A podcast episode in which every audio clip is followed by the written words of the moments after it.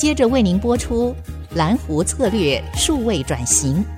本节目由财团法人臻鼎教育基金会赞助播出。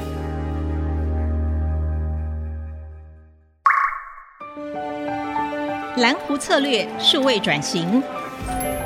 让主持人简真富与您提升决策品质与产业升级，掌握先机。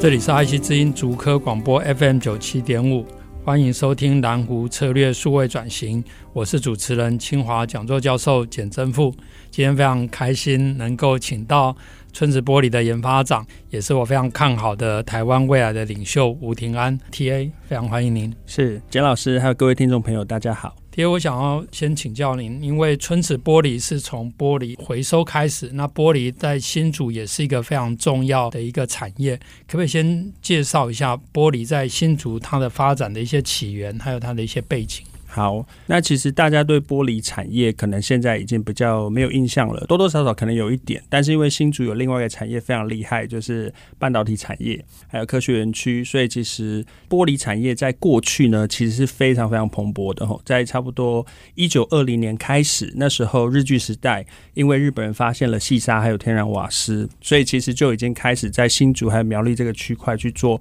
玻璃的产业，那所以从那个时候开始发展的时候，其实我们就慢慢慢慢的蓬勃发展，一直到国民政府来之后，有一些大型自动化的产业就开始出现。像过去有一个非常出名的企业叫做新竹玻璃，那后来当然还有像台玻这种大型的企业。但是我们在过去有一个非常厉害的蓬勃的历史，吼，就是家家户户都会做所谓的圣诞灯泡这个产业。是是。那其实我们以前在做工艺玻璃的时候，其实很了不起，我们的外销出口占全世界的接近八成。哇！整个新竹地区的玻璃工艺产业，八成是比现在半导体还多，半导体可能是五成左右，但是那时候是非常非常蓬勃的。所以其实那时候在一九六零到八零是超级极盛的时期。大家可能就是大概新竹有三分之一的人口都在玻璃产业过活，然后每天去上班，可能下午大概两三点就把玻璃膏挖完之后就下班，就是收入也很好。但是在那蓬勃发展的时候，刚好有一个很可惜的地方，就是那时候我们做了非常多的，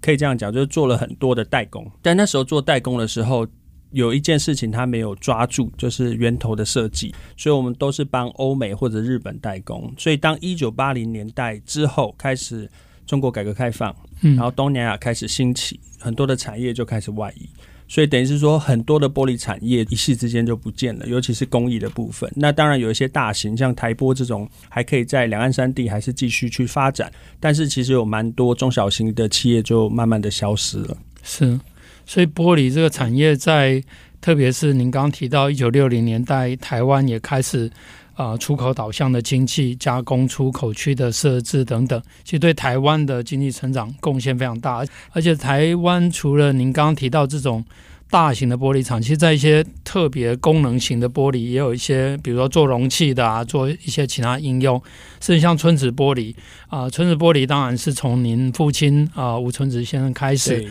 那吴董他在很早就开始去做玻璃的回收循环，没错啊，这个部分是不是也可以跟大家介绍一下村子玻璃的背景？还有您小时候也是从这个捡玻璃，然后在家里一起帮忙开始。没错，没错。其实村子玻璃是一般大家会觉得很特殊，也是跟一般玻璃厂不太一样的一个企业，因为春池玻璃它是从回收玻璃开始。那一般的我们在讲产业都是从制造。会从比如说产品去出发，但春石玻璃的起点是从回收开始，所以从回收开始就有一个。一个比较特殊的点就是，我们比较像是静脉产业，是就是很多的产业都是动脉，我创造东西出来，然后就等于是带着氧气嘛，给你要的器官。但静脉就是把它回流，所以我们在讲的循环就是这个概念。所以春池在做循环经济这件事情，其实已经很久了。从我父亲从一九六一年开始进入玻璃产业，是那他一开始当然不知道什么是循环经济，因为循环经济是近十年大家才比较广泛讨论。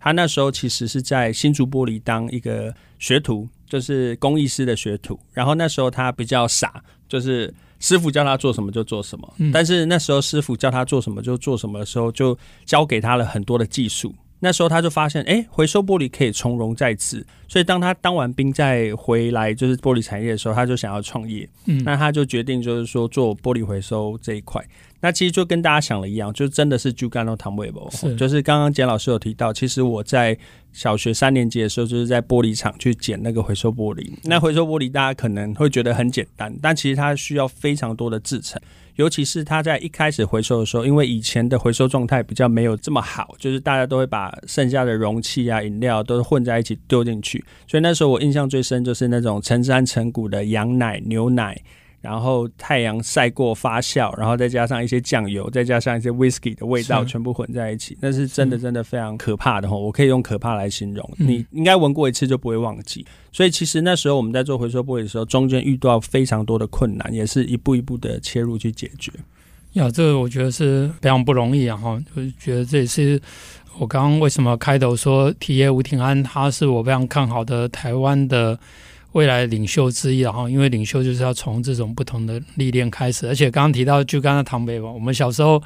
住在乡下，有时候就会有人来收一些回收的玻璃啊，然后金属啊等等，那时候我们是可以。收了以后去跟这些来收的人换糖果啊，换什么？那 TA 比较辛苦，在家里呢，成堆的回收的玻璃是整理不完，然后还没有零钱。没错，没错。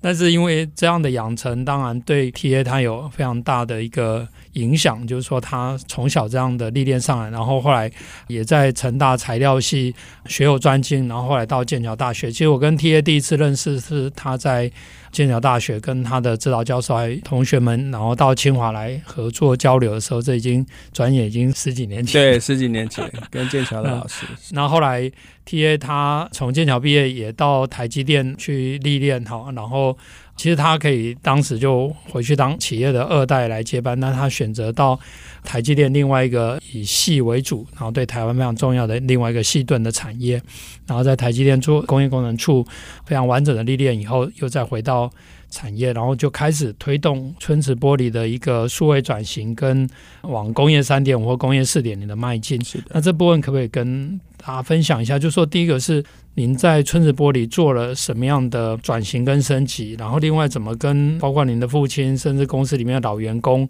来做一些沟通？好，其实我们在做呃循环经济的时候，其实它是非常困难的，因为循环经济其实一般人会以为它是在做回收，但其实循环经济的 core 核心是在创造价值。就是当我们在看循环经济的各个案例的时候，绝对不会只看到它的生命，就是 life cycle 的一部分而已，一定是看整个循环。所以，当你回收只完成了其中一部分，因为回收这件事情是比较物理性的，你可能找一个适当的地方把它堆置，就可以做到好的回收。但是重点是怎么把这个回收的材料再做新的处理。所以，刚刚简老师有提到，就是我的背景其实在成大是资源工程系，然后在做矿物材料这一块。那做矿物材料这一块呢，我自己在想的是，其实我们怎么能创造这个材料的价值是很重要的。是，所以那时候我刚回到春池的时候，其实第一个很重要的历练就是把。回收的 LCD 玻璃就是液晶面板的玻璃，是去再创造价值。那液晶面板的玻璃有一个非常困扰的地方，是因为它非常耐刮。嗯，你不可能手机用一用或电脑用一用，上面都是刮痕嘛，所以它就加了一个材料叫做氧化铝。那氧化铝其实是一个偏陶瓷的材料，所以它熔点非常的高。那其实我们在讲回收玻璃，它有一个非常好的好处是，当你用回收玻璃的时候，它的 carbon footprint 就是它的碳排是可以减少。有两个原因，一个是原材料的取得，你不用从国外取嘛，你可以从台湾这个地方你去取出来，然后再重新使用就可以。那第二个是它通常可以降低窑炉的熔点温度，因为它已经是经过 autogenous 就是异质化，就是它是所谓的已经溶解过了，所以再溶解一次会更容易。所以其实有非常多的玻璃厂都很喜欢使用回收玻璃，但液晶面板玻璃就不行，原因是因为它加氧化铝，熔点变得很高，是，所以那时候其实玻璃厂都几乎不想用。哦但是像金老师有提到，台湾有几个很重要的产业，有一个其实就是所谓的显示器面板，对，面板光电产业。那那时候是非常非常大量的回收玻璃到我们的工厂，但是如果又没有去处，这循环经济就不会达成。是，所以那时候我们就做了第一件事情，是怎么去把这个本来大家不要的材料。去做一件很重要的事情，就是怎么再创造价值。所以那时候我们就把它缺点，就是熔点高，转换成隔音隔热防火的建材。是，那这个建材就可以因为它的高熔点的特性，反而去运用到另外一个产业很好的地方。所以这是循环经济的重点。那第二点是我们其实后来就做了非常多自动化的分选。就是我回到春池以后，在我记得印象很深，是二零一三年，我们就用全自动的光学分选，就是老师讲的工业三点五，甚至到四点零，就是当玻璃回收回来之后，我们经过光学分选，还有高压空气，可以去分出不同材质、不同颜色的玻璃材料。那这些材料就可以去到它适合的地方去。所以，其实，在过程中，我们用了非常多的设计，还有用了很多的新的，比如说工程的角度，去创造一些新的可能性。那这些新的可能性，其实都是在增加我们的产能还有效率，去解决这所谓的循环经济的问题。刚刚提先提到了两个应用，特别在隔热材料上面，其实。我们常常看到，尤其现在有很多超高层的大楼，或是台湾很多的房子都是连在一起。有时候发生火灾，其实这个造成的伤亡往往都是非常的可怕。对，那其实，在国外都有这种安全屋的设置，不管是为了个人的安全或什么，我觉得将来也许也可以考虑说，利用像春池玻璃这样的一个。防火、隔热、隔音的材料，对不对？平常有时候可以躲在里面当密室。然后呢，万一发生火灾的时候，其实它就可以增加待援的时间。我觉得这个或许将来也可以在规划上考虑。那刚刚也有提到整个这个。动脉产业跟静脉产业，其实这个如果没有配合的好，就像人的循环不好，对对经济的发展也也不好。所以，我们这一段非常高兴能够让 TA 就跟我们分享了很多重要的资讯。那我们先进一段广告，等一下再回来。蓝湖策略数位转型。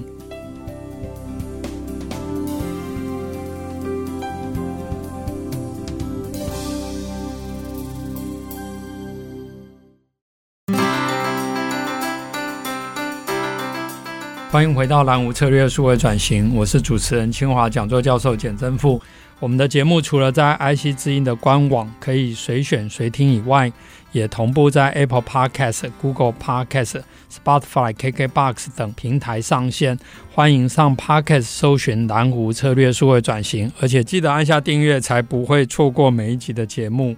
啊、我们在今天呃非常高兴请到村子玻璃研发长吴庭安。那刚刚 TA 也有提到，就是说呃您在推动村子玻璃的转型升级的时候，也有导入一些光学的拣选哈、电脑视觉啊、往工业三点五、工业四点零来推动。那当然，玻璃行业又是一个非常传统，过去也是养了很多的老师傅、老员工，所以您在推动这样的一个数位转型的过程里面。啊，有没有碰到一些组织啊，或是文化面的挑战？那你怎么去克服，或者怎么来带领公司的转型？简老师非常专业，其实他一讲就讲到传统产业很多在转型会面临的困难，就是其实呃，不管是工业三点五或蓝湖策略，其实这都是一个当 top manager 需要的一个 sense，但是其实不一定所有的同仁都可以感受得到。那所以，其实当我们在推很多的自动化或创新的时候，其实要有一个很重要的过程，就是你能不能创造出他们都看得到的结果。所以，其实那时候我们在推几件事情，有很大的解决方案。就是第一个是我刚刚提到说，我们的节能砖用新的材料的知识去创造出一个新的，比如说市场。那时候其实非常多的老员工就会看到说，哇，其实春池在过去做的很多传统东西，它其实有机会可以变化的。他有机会可以再跳脱到另外一个市场的。那他们当看到这个案例的时候，他们就会初步的思维会有一点点转换，就是他们会想到说：“哦，原来我们的产业是有机会可以去做这样的突破。”那第二点是我们那时候在做很多的自动化，或者在走工业三点五的时候，其实我的做法是尽量让每个人的角色都可以找到他的位置。举个例子，像我们以前在做很多的分选的时候，其实都是用人工分选。那人工分选一定有极限嘛？大家可以想到，比如说你要剪不同的颜色，你的不管是视觉或者你的手的速度，它一定都有极限。但是当你用光学分选的时候，他们会看到那个产量的变化是非常非常巨大的。比如说，我们可能是一小时以前是一两吨，但现在一小时是十吨的分选。那他们就会知道说，哇，这个产业这个变化是他们必须要去改变的。因为当他看到是非常大的变化的时候，他们其实心里会，我觉得某种程度一部分他可能会有点担心自己的工作，但另一部分也是他们会去重新思考他们能创造出什么样不一样的东西？什么东西是就是人才能做的？我觉得这件事很重要。就像老师讲的，工业三点五或者是钢铁人的概念，我觉得每个人或者是每个。机器或者每一个设备，它都有不同自己的角色，所以当人可以去重新找到出他自己的角色的时候，他就会产生出更大的价值。因为其实他可能本来做的工作虽然有新的设备去取代了，但是他其实还是可以做一些非机器能判断的事情。所以我们尽量是把每个人还是有适当的角色。所以其实，在传统产业有一个非常关键的点，就是我们还是要让所有的同仁和员工，因为我们不像科技业，其实像春池玻璃。蛮特别，我们经营这五十年来，其实没有没有裁过员，所以其实对我们来讲，就是我们怎么在每个人的角色尽量能找到他的位置，然后去重新让他去思维，说他还能创造什么新的可能性。那我觉得刚刚 TA 的分享里面有几点，其实都值得很多的产业来参考。第一个就是说，即便 TA 武田安研发长他是二代，但是他也没有说，哎，我今天是老板或者我是二代，我就可以。好像我的想法，大家就一定要去贯彻。其实他还是用节能专，用很多的创新，然后创造价值来建立他的 credit。这其实，在变革管理里面非常重要。那我们看到台湾在转型升级，当然会有一些，不管是老板或二代或三代，大家都非常积极，想要继续的去延续这个公司的发展。但是有些时候就是。不一定能够一步到位，所以怎么样能够按部就班的去做，然后 build 你的 credit，然后慢慢让这个变革，然后让员工感受到它的价值，我觉得这非常重要。然后刚刚也有提到啊，这种人际的协同，然后怎么样照顾公司。现在很多人大家都觉得啊，台湾少子化招不到人，其实。企业主应该想一想，我们怎么样让新科技来让员工的价值还可以维持住，甚至他的工作的一些危险的、复杂的，或是一些比较出劳力的、有安全疑虑的，可以让机器来做，然后人来做这个价值的部分。那提到这个价值的创造，这也是蓝湖策略里面提到，就是说你要从这个价值溪流里面找到它的利基。那春子很早在您父亲的时代就已经看到了这个循环玻璃这样的一个利基，但是循环玻璃。诚如你刚刚提到，台湾早期的发展需要很多这种就跟它糖杯膜的过程，可是它的价值可能不一定那么高。那您在加入以后，您做了很多价值创造的工作，然后跟很多不同的品牌去连接，甚至参展，可不可以分享一下你怎么推动这件事情，然后让春池这个词从春池变成春湖，变成将来是一个绿海蓝海？对对，刚刚的分析其实非常的正确。不管我们在讲蓝湖，或者在讲甚至变蓝海这个概念，其实春池因为它本身是一个很扎实的一个企业，就是我们做循环、做回收，其实已经累积这五十几年。那这五十几年其实是我们的核心。那所以其实有很多人在谈创新，或者在讲比如说改革的时候，通常都会大翻过去的东西，就是旧的不要了，我们现在开始走新的想法，或新的执行，或新的概念。但其实对我来讲，我通常是比较没有这么鼓励这种方式，因为对我来说，其实像传统产业有很多是人的这个因素在里面，这人的因素是绝对不能不考虑，除非你开一家新创公司就没问题。但当你是要承接这传产的公司的时候，你必须要考虑人这一点，因为有的时候你的方向是对的，你的做法也是对的，你的想法也是对的，但你不一定会成功，就是因为人不一定跟得上你。所以其实像我在讲创新，就是我在二零一八年的时候得了一个总统创新奖。其实那时候我自己提出一个很重要的概念，叫做创旧。就是我觉得，其实过去所有的知识或系统或者是旧的东西，它可能有不符合现在时代的东西，但是你要想办法去萃取出它里面的核心，再转化到你新的创新的概念。所以我常常在讲，如果你没有旧的基础的创新，其实都是空谈，因为。它没有东西支撑你，就像你要做新的创新，一定有文献回顾，一定会站在巨人的肩膀上再去做创新。所以，其实有的时候不用天马行空。其实我那时候也跟老师分享一句话，虽然是比较传统，跟科技也比较没有很直接的连接，但是他讲的我觉得非常有道理。他说，如果我们每天呢、啊、进步一 percent，就是一趴，你想想看，一年我们进步几趴？一年进步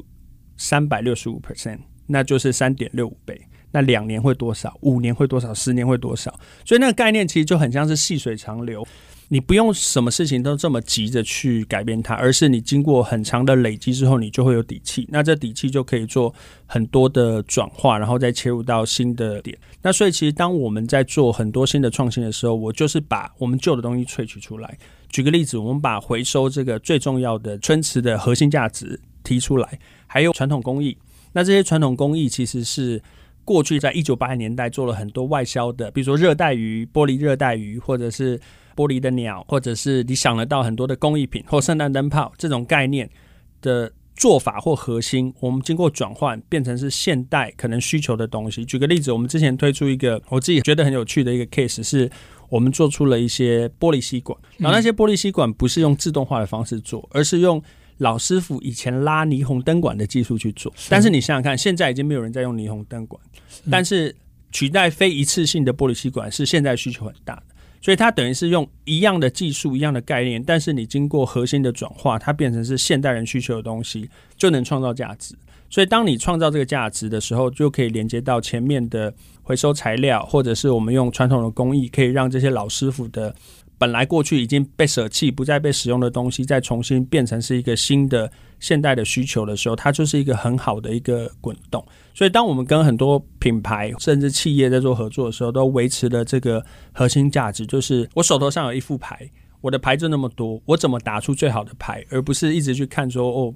别人的牌好像比较好，我是不是要用别人牌？而是你尽量把你自己手头上的牌打到一个极致，那这个极致你每次都会进步，那你进步的时候，下次就可以再一直往下一阶去跳，就很像在走楼梯，你就会越走越远，越走越高。我想这也是我们主张，就是说应该。三点五这样的循序渐进。不过您刚刚提到的这种跟其他品牌的合作，比如说跟 W Hotel，你们有很特别的创新，这个部分可不可以补充一下？好，那其实跟如果是一些实力，像不管是像 W Hotel 或者 GQ，或者是我们后来打造的新空间。其实都抓着一个很重要的核心，就是我们以循环作为出发点。就是我们合作的品牌，如果它失去了这循环，就会失去了跟春池合作的价值。所以，我们并不是很盲目的去合作，所以我们都会去跟很多的品牌去沟通。像 W Hotel 那时候，我们的合作其实很有趣。它其实当初是想要做它的回收的玻璃，因为它有很多的。酒吧嘛，那酒吧就会产生很多的废玻璃，嗯、那他就在谈说可不可以循环回收。